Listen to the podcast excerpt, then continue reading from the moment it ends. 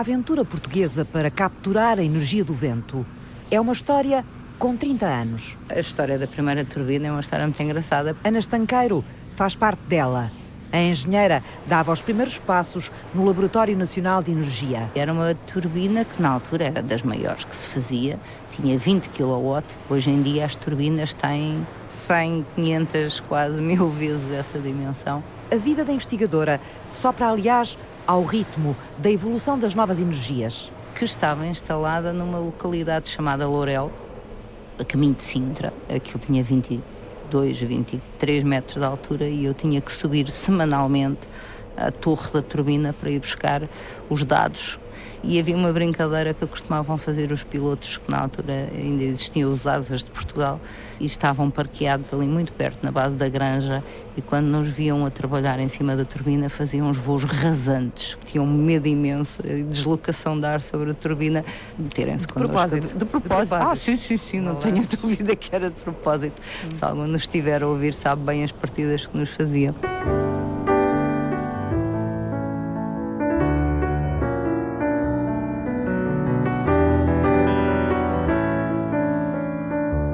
Tornar o mundo mais sustentável? Que respostas trazia o vento?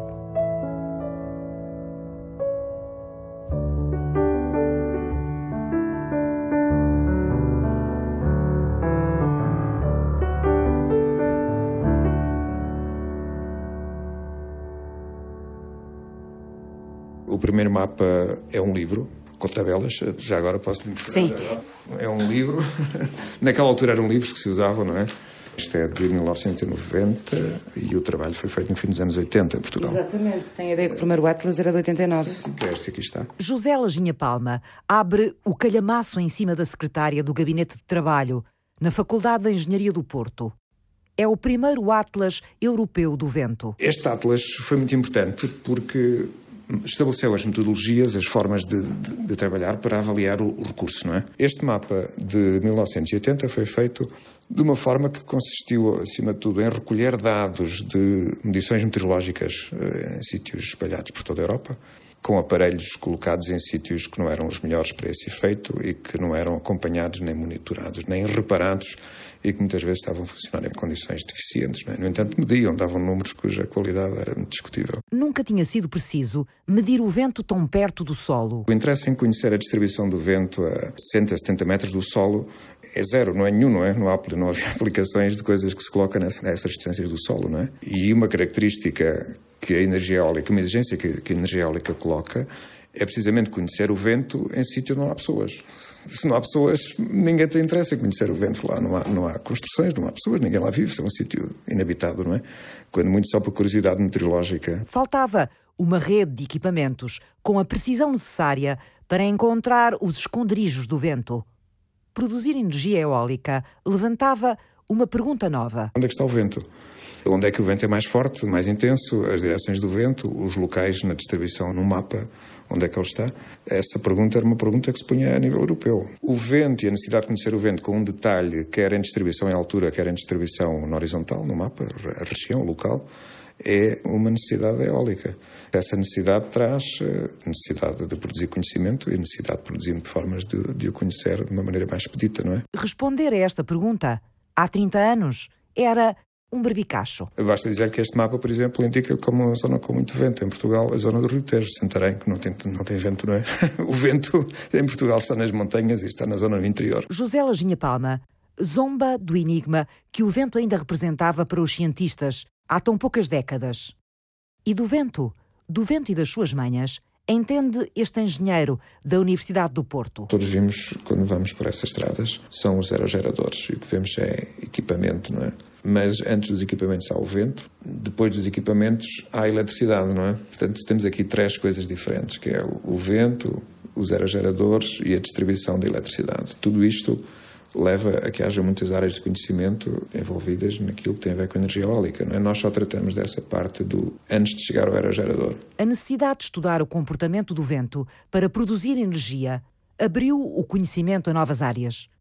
Começaram a estudar-se as características do vento. Como, por exemplo, a turbulência do vento. Porquê? Porque essa turbulência vai ter uma implicação na turbina eólica. Há turbinas eólicas em determinados locais que, do ponto de vista estrutural, têm que ser mais robustas devido às características do vento do que outras instaladas noutros locais com turbulência, por exemplo, mais baixa. Vento mais agitado, turbinas mais musculadas.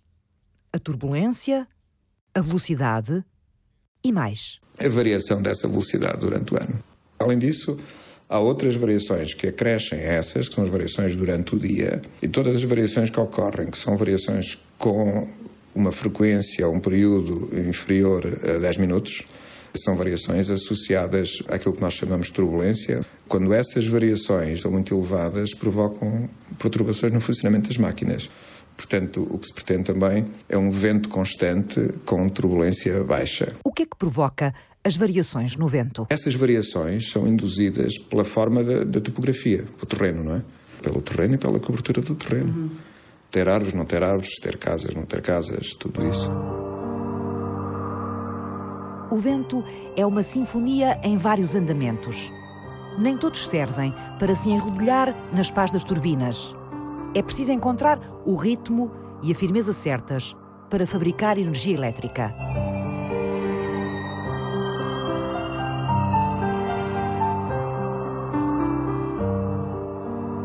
O vento é menos variável, uma escala de longo termo, anual ou plurianual, é muito menos variável do que a chuva, do que outro recurso, que é o recurso hídrico.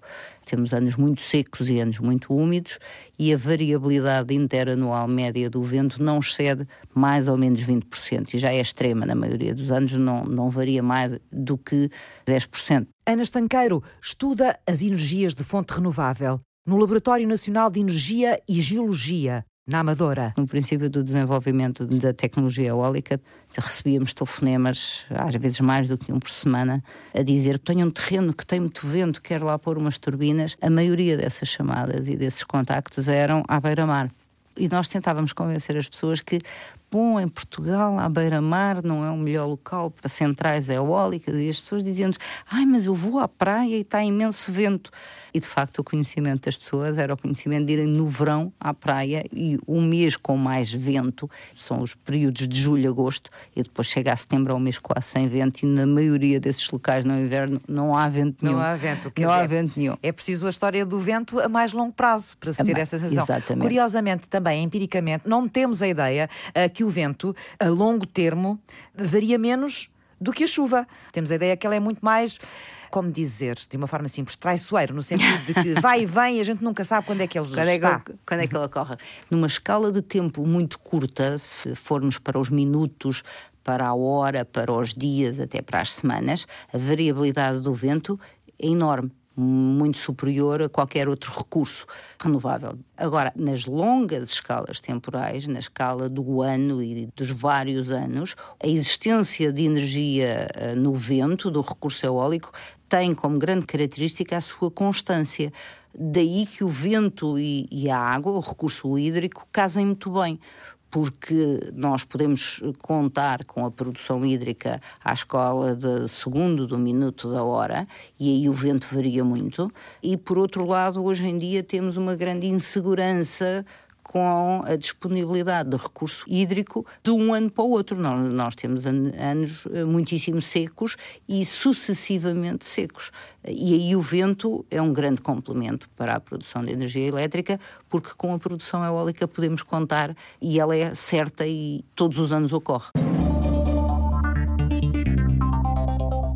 De toda a energia que consumimos em Portugal, quanta é que o país consegue produzir? Hoje, a nossa dependência energética do exterior, que é essencialmente gás natural, carvão e petróleo, nós só produzimos 20% dessa energia em termos nacionais. Tudo o resto é importado. O carvão é importado, o gás natural é importado e o petróleo é importado.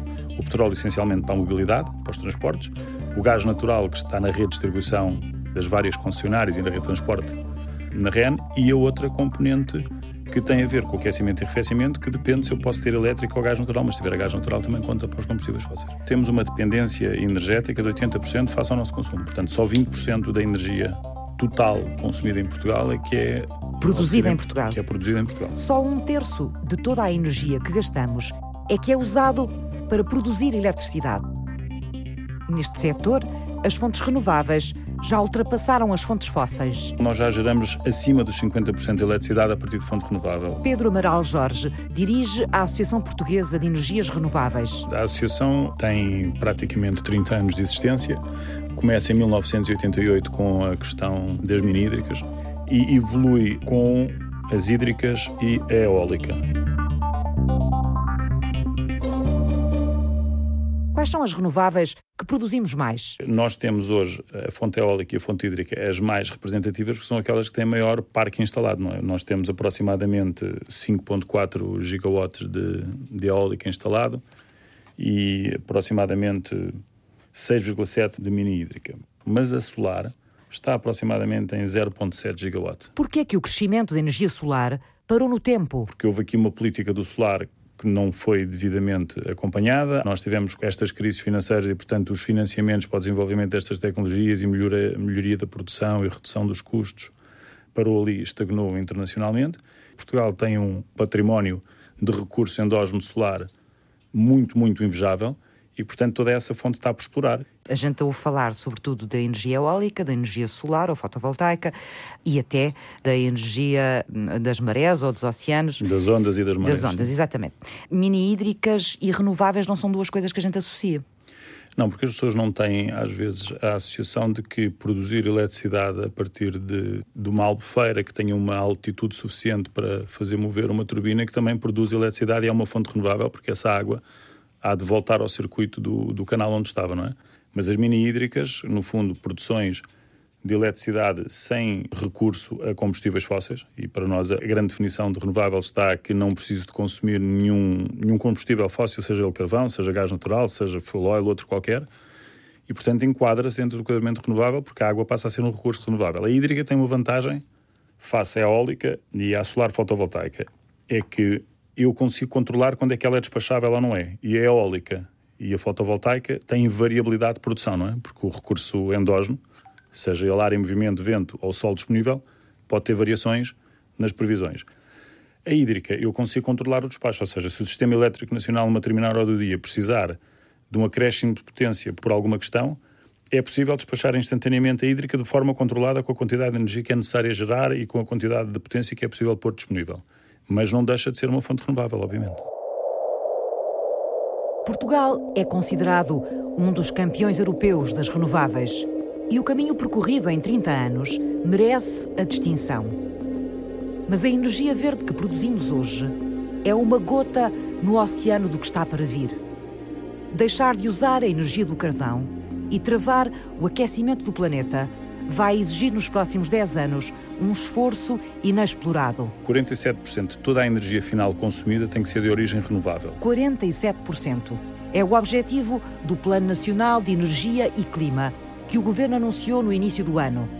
Ele faz parte do compromisso assumido pelo país para chegar a 2050 neutro na emissão de gases com efeito de estufa para a atmosfera. Nós vamos ser o incumbente da geração de eletricidade, não é? Isto já não é um tema nem de cientistas, nem só de engenheiros e do núcleo de pessoas, não. Isto neste momento está completamente democratizado e a expectativa é que daqui a 20 anos, quando ligar a eletricidade, seja tudo fonte renovável, não é? Quando ligar o botão para acender a sua lâmpada de entrada em casa ou para a garagem, que a eletricidade que está a consumir seja toda de origem renovável. É uma transição gigante. É realista? É ambicioso, mas é realista, no sentido que é possível, porque 10 anos hoje, do ponto de vista de inovação tecnológica e de aumento do que se chama a taxa de conhecimento, é muito superior do que era há 10 anos atrás. Agora, há medidas concretas que têm que ser tomadas em Portugal para que se cultive o terreno para que possam nascer as plantas, não é? É preciso fertilizar o terreno para ele depois poder uh, funcionar. Exatamente. E de que fertilizantes é que precisam? Precisamos de estabilidade regulatória, precisamos de estabilidade fiscal, precisamos de um plano, que é o que o Plano Nacional de Energia e Clima está, uh, uh, em que se está a trabalhar para que aconteça, que é ser um documento político energético em que estejam claramente definidos os objetivos e que possam ser transversais a todos os setores da sociedade. E depois temos aqui componentes também que são importantes, que têm a ver com o comportamento humano, com variáveis socioeconómicas, com a aceitação da população, como é que a população vai ver toda esta, esta transição energética, porque ela está ao serviço da descarbonização, mas isto tem que ser comunicado de uma forma em que tem que haver uma adesão muito grande da cidadania para que tudo isto funcione em harmonia, não é? O primeiro esforço é financeiro.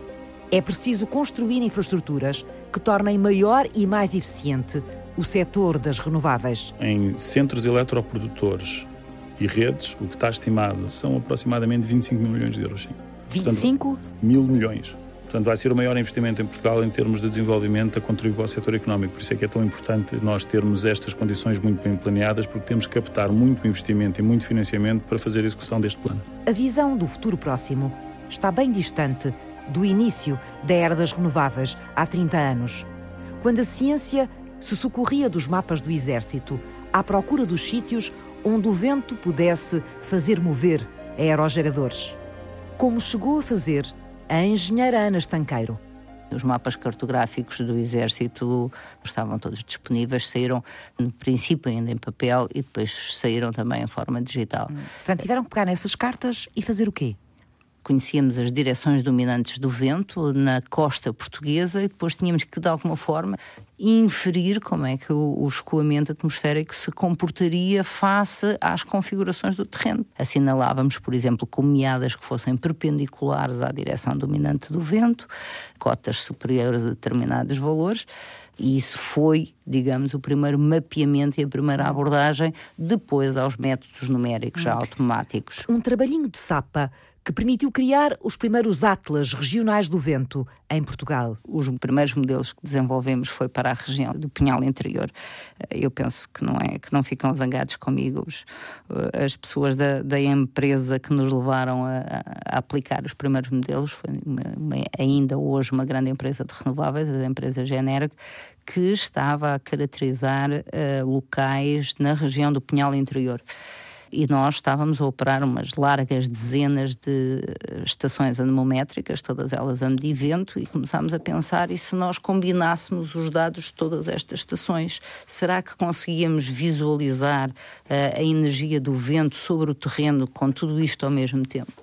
E é com base nessas ideias um pouco malucas à época, estávamos no princípio dos anos 90 mesmo, e de uns modelos que inicialmente tinham sido desenvolvidos para terreno plano pelos dinamarqueses e que nós começámos a, a complicar para terrenos complexos como o, o que existe no nosso país, que se constroem os primeiros atlas e eram atlas regionais. E foi um atlas do Pinhal Interior para esses estudos que estávamos a fazer para essa empresa. Depois veio a Base de Dados Nacional, publicada pelo Laboratório Nacional de Energia uma informação preciosa para quem queria investir em eólicas e saber onde é que podia ter mais rendimento. Publicamos uma base de dados do potencial eólico em 2001 é a primeira base de dados de locais com potencial eólico em Portugal. E em 2004 conseguimos publicar o primeiro Atlas do potencial eólico em Portugal continental, já com uh, informação georreferenciada e as regiões do país onde nós uh, sabíamos que existia uma concentração do recurso eólico. Uhum. A georreferenciação foi uma tecnologia que também veio ajudar, não é? A tornar estes mapas mais precisos. É verdade, é verdade. Na altura, nós tínhamos que mapear todos os obstáculos ao vento para fazer os cálculos e as estimativas do terreno. Tínhamos que ver se havia rochas, árvores, arbustos, que tipo de erva havia no chão, etc. Iam mesmo ao terreno? Íamos ao terreno e corríamos o terreno todo. Hoje em dia já raramente vamos, porque vamos ao Google Maps e conseguimos ver o terreno em volta. Raras vezes não, não conseguimos fazer esse trabalho através do Google Maps e das outras tecnologias de satélite. Ora, está uma utilização muito útil do Google Maps, que não é aquela que o cidadão comum tem De maneira nenhuma. não é bem essa. Ao longo de três décadas, a evolução das tecnologias tornou mais fácil e mais precisa a medição do vento. Nós temos tecnologias hoje para medir o vento com uma precisão e com indicadores de características que não sonhávamos ter há 30 anos atrás. De facto, os, os equipamentos estão não só muito mais precisos, como, do ponto de vista de fabrico, a miniaturização desses equipamentos também e a portabilidade permitiu instalá-los, alguns no cimo de torres, e hoje em dia existem outros que nem precisam do chão, conseguem medir o vento até 600 metros de altura e, e, e isso é mais do que suficiente para as nossas necessidades. Hum. Uh, hoje em dia nós fazemos a observação e, e a previsão da produção de uma central eólica é alimentada com o que está a acontecer no momento exato. Isso Ou seja, impossível. já conseguimos ter dados de medição do vento em tempo real? Sim, sim, sim. Conhecimento, tecnologia indústria, lavraram o terreno das renováveis e colocaram Portugal no terceiro lugar europeu da produção eólica. Mas o desafio que as energias limpas enfrentam agora é de outro nível. Conseguir em 10 anos que praticamente metade da energia que usamos seja de fontes renováveis. O vento empurrou até agora esta mudança. Será o sol capaz de aquecer o resto do caminho para a transição energética? A pergunta regressa ao ponto de partida na segunda parte. Até já!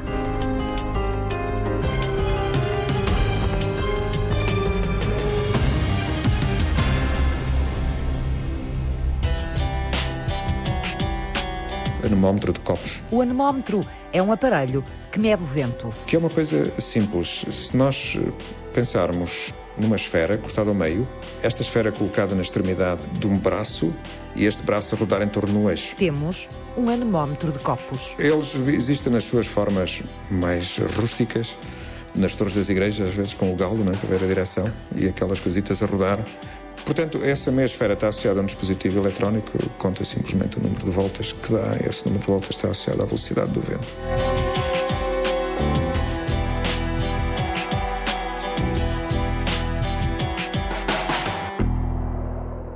José Lajinha Palma conhece todos os equipamentos capazes de medir o vento. Isso é um equipamento mecânico. Esses equipamentos não permitem uh, a precisão, o rigor uh, e a medição de flutuações, de variações bruscas da, da velocidade do vento que outros usados na, na, atividade científica permitem. O engenheiro de fluidos usa estes instrumentos para medir o vento e criar modelos em computador que prevêem como é que ele se vai comportar. Esses outros são também eles anemómetros, são anemómetros sónicos, são três pares de sensores, um emite um som uma onda sonora. O tempo que essa onda sonora demora a viajar entre o, o, emissor e o receptor está associado à velocidade do vento. Os mais recentes são os equipamentos que usam a luz para medir o vento.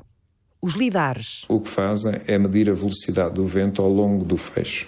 O feixe que é uma linha. Mas só é conhecida a velocidade ao longo do próprio feixe, não é? que é uma direção apenas. Para ter mais direções é preciso ter mais feixes. Com três feixes de luz, a medir a velocidade do vento em diferentes direções, os cientistas conseguem hoje calculá-la para um espaço tridimensional. Esta tecnologia, muito recente, já foi usada para produzir o novo Atlas Europeu do Vento. Por que era urgente ter uma nova Carta Europeia do Vento? Por exemplo, o mapa anterior, o mapa de há 30 anos, não cobria a distribuição da eólica no mar. Eh, não cobria, abrangia apenas oito ou nove países, aqueles que naquela época faziam parte da comunidade europeia. José Lajinha Palma, da Faculdade de Engenharia da Universidade do Porto, foi um dos investigadores que deitou mãos à obra, numa equipa que juntou oito países. Os registros do vento para criar a nova base de dados do potencial eólico da União Europeia foram feitos em Portugal. Na Serra de Perdigão, em Vila Velha de Rodon. Porquê? Por causa da forma da serra. O caso de Perdigão são duas montanhas, duas cunhadas paralelas, mais longas em comprimento, o comprimento maior do que, a, do que a largura, com uma altura acima do terreno circundante que faz com que o declive, a inclinação seja ela também muito elevada. Isso são tudo características únicas, muito particulares. Nós podemos medir o vento à medida que ele se aproxima da montanha, podemos medi-lo por parte de trás da montanha, que é o vale, porque a seguir há uma outra, não é? O vento que passa por este vale, que vai atacar a segunda montanha, vai ter características como se para trás, antes de lá chegar, tivesse toda uma sequência de montanhas. O trabalho demorou cinco anos e foi apresentado este verão em Bruxelas. Para que, que serve o novo Atlas Europeu do Vento? Para prever o vento à distância de horas, dias, semanas. Essa informação é útil para gerir os parques eólicos. Antecipar a produção de um parque e a quantidade de energia elétrica que ele vai produzir com horas, dias de antecedência é importantíssima para a gestão da rede elétrica. Qual é a velocidade do vento que interessa a quem quer investir na produção de energia eólica? Uma velocidade mínima que tem que ter um determinado local para produzir quantidade de energia que paga as despesas, não é? Claro. e todo o investimento recuperável em um determinado ano. E valores de 5, 6, 7 metros por segundo são os valores que na Europa e em Portugal se utilizam, média anual. Porque se quer um vento constante, bem comportadinho, sempre a superar da mesma forma. quando falamos em energias de fonte renovável, temos sempre essa ideia, porque também, geralmente, pelo menos os médias chamam-lhes assim e as pessoas habituadas a chamar assim, que é as energias limpas. Estas energias não produzem realmente poluição? Vamos ser completamente objetivos. Na fase de fabrico, elas produzem todas algum, alguma poluição. Porque as, as indústrias em si, por muito limpas que sejam, por muito sustentáveis e que minimizem as, as emissões para a atmosfera, elas vão produzir. Agora, produzem uma infimíssima parte de qualquer outra central. Portanto, são, sob esse ponto de vista, energias limpas. Ana Estanqueiro é investigadora em energias renováveis no Laboratório Nacional de Energia e Geologia. Há uma poluição, digamos, que elas produzem, eh, e se olharmos quer para centrais fotovoltaicas, quer para centrais elétricas, que é a poluição visual. Nós temos que as ver. Eu costumo ser um bocadinho mazinha e digo que a poluição visual é poluição de luxo, não é? Porque só nos prejudica a nós humanos. Eu, eu diria que nem os animais, com o facto de ver aquilo, se não lhes alterar demasiado o ecossistema, não se preocupam muito com o facto de lá estarem os painéis ou as turbinas. Mas tem, tem um impacto, não é? Que é sempre avaliado de forma muito cuidadosa em Portugal. Nós conseguimos hoje armazenar estas energias? Já conseguimos? Ou ainda andamos à procura do melhor caminho? Temos orientações, digamos que não andamos cegos a bater com a cabeça nas paredes já, mas uh, nós temos orientações, nós resolvemos, por exemplo, o problema do armazenamento de energia de forma muitíssimo eficaz para os uh, telemóveis, para os computadores portáteis, portanto, em pequena escala de armazenamento de energia o problema está completamente resolvido. Aquilo que ainda não está completamente resolvido é o armazenamento de energia à escala do sistema energético. Portanto, nós já o fazemos, por exemplo, com centrais hídricas. Ter lá água é ter energia potencial armazenada e nós conseguimos turbiná-la quando, quando quisermos. O problema é que não conseguimos armazenar vento, não conseguimos armazenar sol. Os nórdicos, eh, que têm redes de, de, de aquecimento e de distribuição de calor, estão a apostar mais no, no armazenamento de energia sob a forma de calor, sobre fluidos quentes e estão com excelentes resultados, mas nós não temos as mesmas necessidades de calor que eles têm. Portanto, temos que seguir outra via. Os países do sul da Europa têm que seguir necessariamente outra via.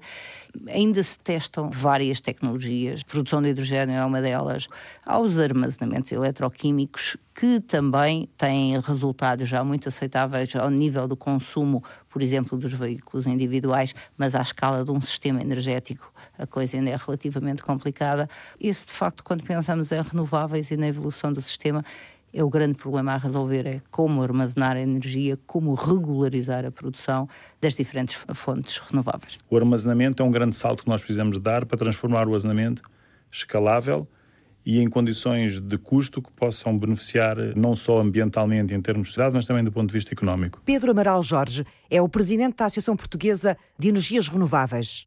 A meta de chegarmos a 2030 com 47% da energia que consumimos afeta às renováveis, traz outras exigências. Temos que melhorar todo o processo de licenciamento ambiental e os pareceres e as opiniões que uma quantidade de entidades têm que dar, quer sobre os projetos eólicos, quer os hídricos, quer os fotovoltaicos. Tem que ser o tal marco regulatório que permita atrair o investimento em condições de custo e prazo adequados. E agora precisamos de também fazer investimento nas redes, porque as redes hoje quer a de transporte, quer a distribuição, não comportam toda a instalação adicional de produção de eletricidade renovável que está prevista no plano. É? Portanto, estes investimentos têm que, têm que andar para a par. Para este setor, não temos, nesta altura, ainda uma estabilidade regulatória e fiscal? Nós estamos a começar a ter. Temos que criar este, este marco, temos que criar este caminho e este referencial legislativo, regulatório e normativo com políticas fiscais estáveis e permanentes, com marcos regulatórios definidos, que é para que nós consigamos atrair capital ao custo mais baixo possível. Não é? Que investimentos é que o país vai ter que fazer para as renováveis crescerem? O primeiro grande investimento que se tem que fazer terá que ser em tudo o que tem a ver com o sistema elétrico nacional. Portanto, tem a ver com a geração de eletricidade renovável, vamos ter que aumentar a potência instalada. Nós temos no Plano Nacional de Energia e Clima a previsão de instalar mais 15 gigawatt de potência renovável, que é no fundo duplicar aquilo que está instalado hoje em Portugal. E nós vamos ter que duplicar em oito anos. O que nós demorámos cerca de 18 anos a fazer, agora vamos ter que fazer em oito. Vamos ter que fazer alguma substituição nos transportes, essencialmente veículos ligeiros, de combustíveis fósseis para veículos elétricos. Estamos e... a falar de transporte individual? Pode ser individual ou pode ser coletivo. Já há transportes coletivos que podem utilizar uh, células de combustível. Não é obrigatório que sejam só os transportes individuais. O que está mais disseminado é o, é o veículo automóvel de passageiros, que já tem uma presença substancial do ponto de vista de veículos a, a, baterias, veículos elétricos a baterias. Mas vai, estão previstas tecnologias adicionais para mobilidade renovável. Portanto, a gente fala que a mobilidade elétrica é a única que é renovável, mas pode não ser. Se pensarmos em células de combustível que são movidas a hidrogênio, temos outra forma renovável de mobilidade. 47% de energias renováveis daqui a 10 anos. É o objetivo global do Plano Nacional de Energia e Clima, lançado no início do ano. Mas para cada subsetor há metas concretas a atingir. 80% de toda a eletricidade gerada tem que ser de fonte renovável. 38% de toda a energia consumida para aquecimento e arrefecimento tem que ser de fonte renovável e a mobilidade tem que incorporar 20% de energia renovável. E temos um objetivo de, em 2030, ter uma independência energética, é como se tudo fosse produzido em Portugal, na casa dos 35%. Eh, Portanto, nós pretendemos avançar de 20% para 35% da nossa independência energética. Depois de vários anos de estagnação, à sombra da crise económica, o combate às alterações climáticas e o objetivo de descarbonizar as economias até 2050 trouxeram um novo fôlego às renováveis. Quando em 2016 nós assinamos o Acordo de Paris e que nos vinculamos a ser neutros em carbono em emissões até 2050, que até já está o roteiro da neutralidade carbónica aprovado em Conselho de Ministros, surge aqui toda uma nova dinâmica na União Europeia de que tem que se arranjar ferramentas de descarbonização da economia. E a forma mais imediata de fazer a descarbonização da economia no curto prazo é produzir eletricidade a partir de fonte renovável e fazer a eletrificação de alguns consumos que hoje não estão, quer no aquecimento e arrefecimento, quer na mobilidade e transportes, e inclusivamente alguns consumos específicos que nós podemos ter em casa que são hoje de outra origem combustível e que poderá ser de origem renovável em termos de eletricidade. Vou dar um exemplo: se tiver uma caldeira a gás natural e fizer a mudança na eletrificação para ter menos emissões, pode passar a ter o mesmo conforto térmico a partir de eletricidade e aí, sendo a eletricidade de geração renovável, a vantagem em termos de emissões é imediata porque não tem emissões de CO2. A somar a tudo isto, os custos da tecnologia, e quer o fotovoltaico, solar fotovoltaico e o eólico, tiveram nos últimos 4 a 5 anos, uma queda acentuadíssima dos custos da produção de tecnologia, o que leva a que baixe substancialmente os custos de geração de eletricidade de fonte renovável a um ponto que são completamente competitivas com as fontes convencionais. Toda esta gestão integrada dos prosumers com as produções, com as distribuições, ou seja, este novo modelo... Do, a maior parte do... das pessoas não sabe o que é que são prosumers, quer é dizer? Um, é um prosumer há de ser uma, uma entidade, ou uma pessoa, ou uma família em casa que está ligada à rede elétrica, que há de ter um, conjunto, vamos utilizar, de painéis fotovoltaicos para produzir a sua própria eletricidade, há de ter os consumos adequados a essa produção, mas a determinado momento do dia pode ter excedentes de energia e vender à rede, e em determinados momentos do dia tem falta de energia e compra da rede. Portanto, vão ser produtores e consumers. A mudança de paradigma já começou. As pessoas ainda não se aperceberam disso, mas um quarto da nossa energia elétrica em Portugal tem origem no vento. E um quarto é muito para nós termos, em termos médios anuais, 25% a vir do vento, temos muitos dias em que a produção, 70%, 80%, 90% vem do vento. E toda a logística e o cuidado que é necessário ter na operação de um sistema elétrico com uma participação de uma fonte que é tão variável como o vento, é de facto algo que as pessoas, felizmente, não têm que ter uh, noção mas é muito complicado e no futuro vai ser ainda mais complexo.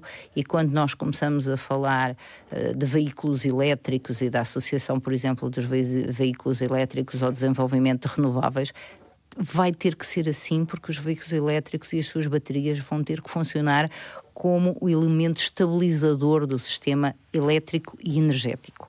E vamos ter que pensar em hidrogênio e vamos ter que pensar em armazenamento de energia mas aquilo que nós temos que interiorizar é que a nossa vida uh, no futuro, dentro de, eu diria, 10 a 20 anos, vai ser fundamentalmente diferente. Vamos ter que mudar os nossos hábitos.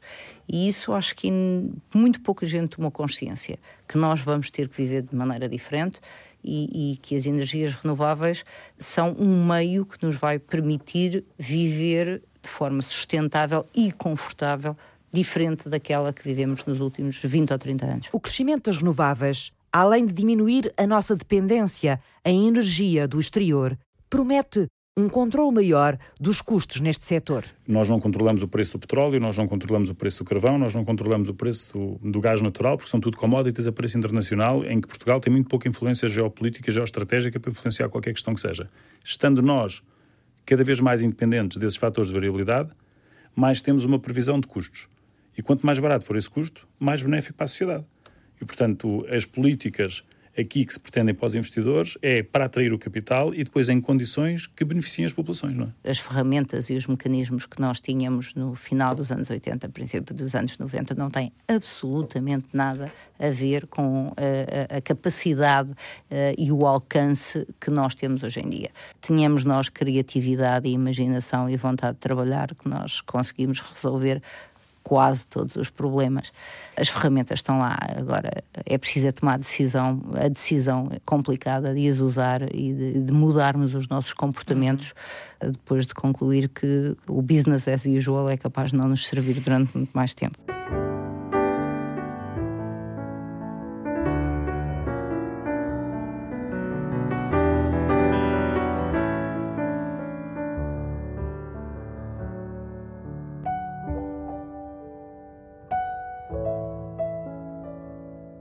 Portugal tem a felicidade de ter os três recursos.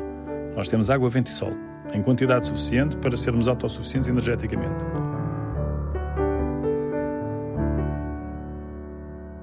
Aquilo que era a nossa pobreza energética há 10 anos atrás. Aquilo que era a nossa petróleo, dependência, não é? Pode nós vamos à Arábia Saudita e aos Emirados Árabes Unidos e aquilo era uma riqueza porque o petróleo era a commodity transacionável de valor, não é?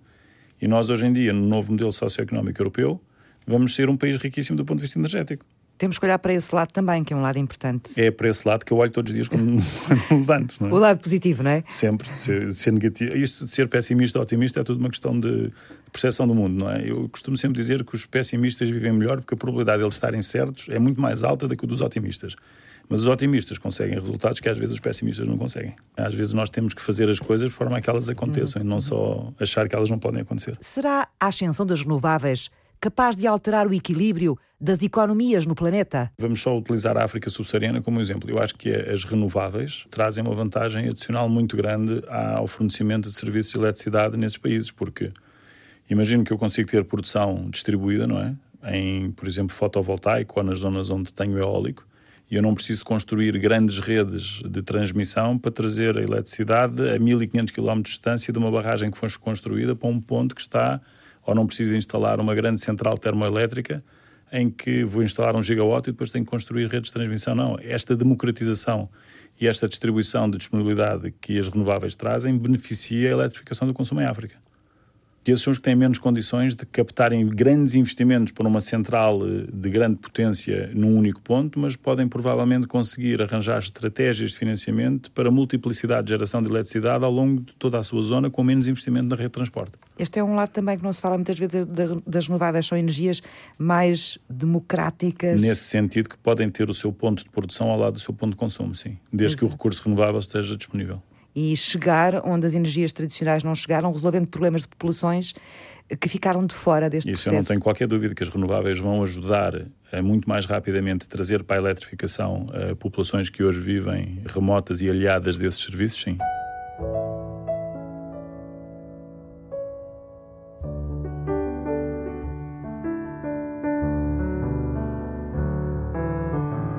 O vento e a água ocuparam até agora o palco das energias limpas.